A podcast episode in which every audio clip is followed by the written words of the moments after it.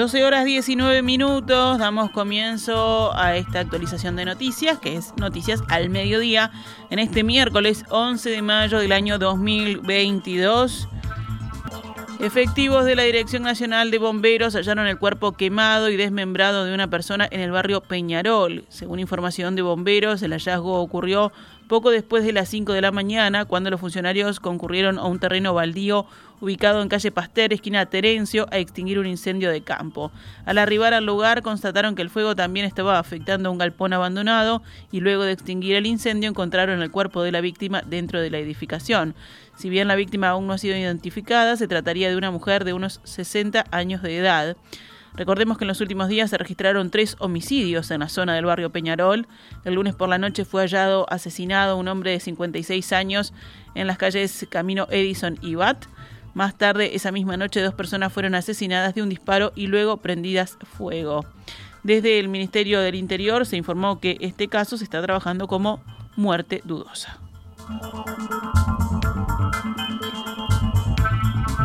El ministro del Interior, Luis Alberto Heber, se reúne hoy con el presidente Luis Lacalle Pou para discutir medidas destinadas a contener el alza de los homicidios.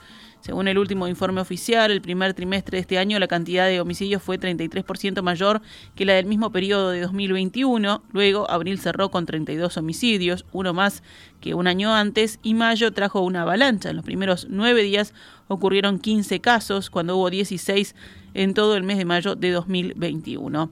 Hablando en rueda de prensa, el ministro Heber sostuvo que el crecimiento de los asesinatos se debe a una disputa muy dura por el territorio entre bandas de narcotraficantes como se ha tenido éxito en otras áreas en donde hemos ido combatiendo el narcotráfico y se disputan mucho más violentamente los espacios que quedan. Las bocas de pasta base no solamente son un lugar donde se provee drogas, sino donde se producen los enfrentamientos y los eh, crímenes. Vamos con otros temas destacados esta mañana. La empresa Montecón advirtió hoy que procederá con los planes de desvinculación de empleados si no se restablece el régimen de libre competencia en el puerto de Montevideo en 90 días. A través de un comunicado, Montecón recordó que este martes informó al Ministerio de Transporte y Obras Públicas su decisión de enviar al seguro de paro un máximo de 120 trabajadores por un plazo de hasta 90 días. Asimismo, la empresa también hizo saber a esa Secretaría de Estado que los jornales asegurados se reducirán a 15 a partir del día primero de junio próximo, agrega el texto.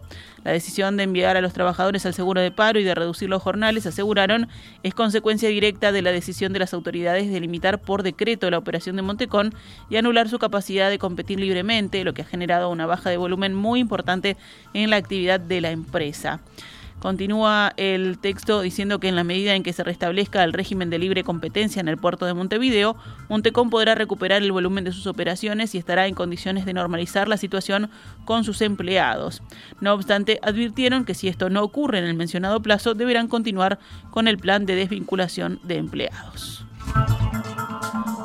Recordemos que el Comité Ejecutivo del SUPRA, el Sindicato Único Portuario, convocó para hoy a un paro de 24 horas en los puertos del interior sin afectar la operativa de la terminal de Montevideo. Una asamblea del gremio rechazó ayer la propuesta que presentó el lunes el Poder Ejecutivo ante el anuncio de la empresa Montecón que prevé el despido de 150 trabajadores en los próximos meses. El Supra consideró insuficiente la fórmula planteada por las autoridades ya que no asegura que no se pierdan puestos de empleo y hoy hará una contrapropuesta a esa Secretaría de Estado.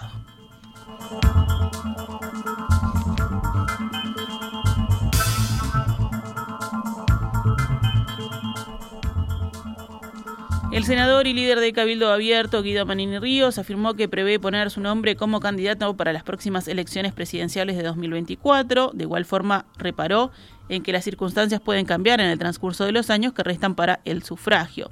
Yo lo he dicho hace rato que tengo previsto ser candidato nuevamente, pero de acá al año 24 va a correr mucha agua debajo del puente, sostuvo al ser entrevistado por el programa Arriba Gente de Canal 10.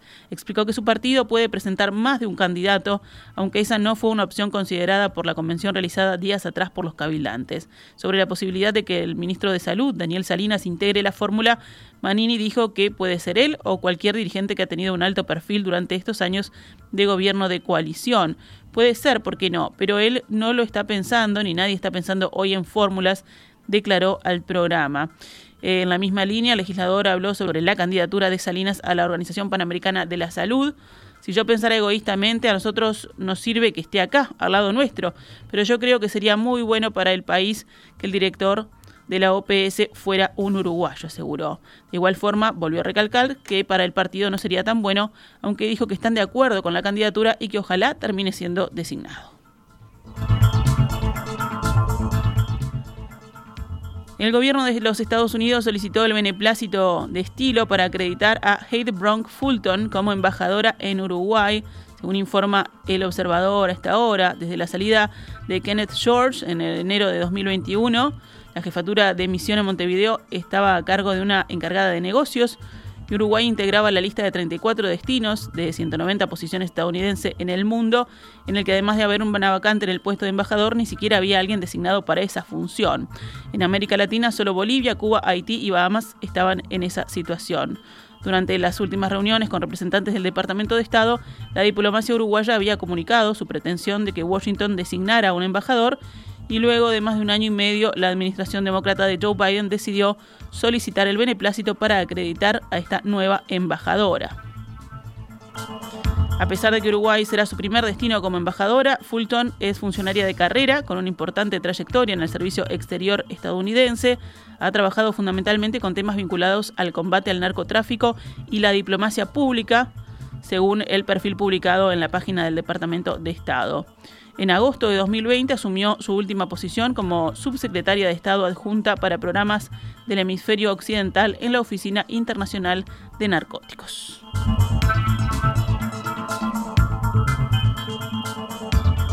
Vamos al panorama internacional. Nos quedamos en la región. El presidente brasileño Jair Bolsonaro sustituyó hoy a su ministro de Minas y Energía, Bento Alburquerque, pocos días después de haberle criticado públicamente por permitir que la petrolera estatal anunciara, Petrobras anunciara un nuevo aumento en los precios de la gasolina, de acuerdo con un decreto publicado hoy en el diario oficial y que no había sido anunciado previamente, el mandatario sustituyó a Albuquerque, un almirante de la Marina y que era uno de sus principales hombres de confianza, por el economista Adolfo Sachida.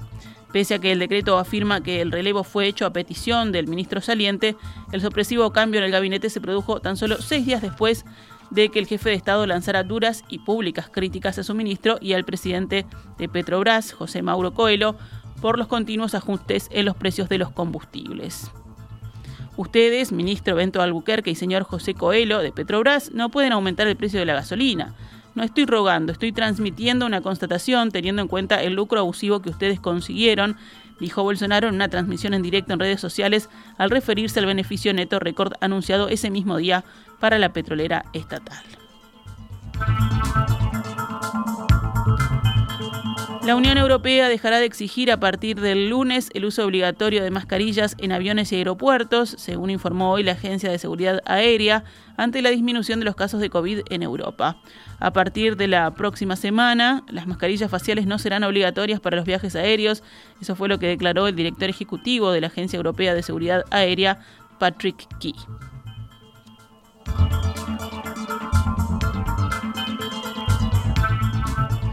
El primer ministro británico Boris Johnson y su homóloga sueca Magdalena Andersson anunciaron hoy un acuerdo de defensa y protección mutua en caso de agresión antes de la decisión de Suecia sobre su adhesión a la OTAN. Si Suecia fuera atacada y se dirigiera a nosotros para pedir ayuda, se la suministraríamos, afirmó el jefe de gobierno británico en una conferencia de prensa conjunta en Suecia. Cerramos con deportes. Peñarol se clasificó semifinalista de la Liga de Básquetbol y ahora solo falta la definición de una serie porque anoche ganó Goes y habrá quinto y definitivo partido contra Aguada pasado mañana viernes. Los resultados de anoche, Goes venció 68 a 66 a Aguada y Peñarol 69 a 64 a Malvin. Esta es Radio Mundo 1170 AM. ¡Viva la radio!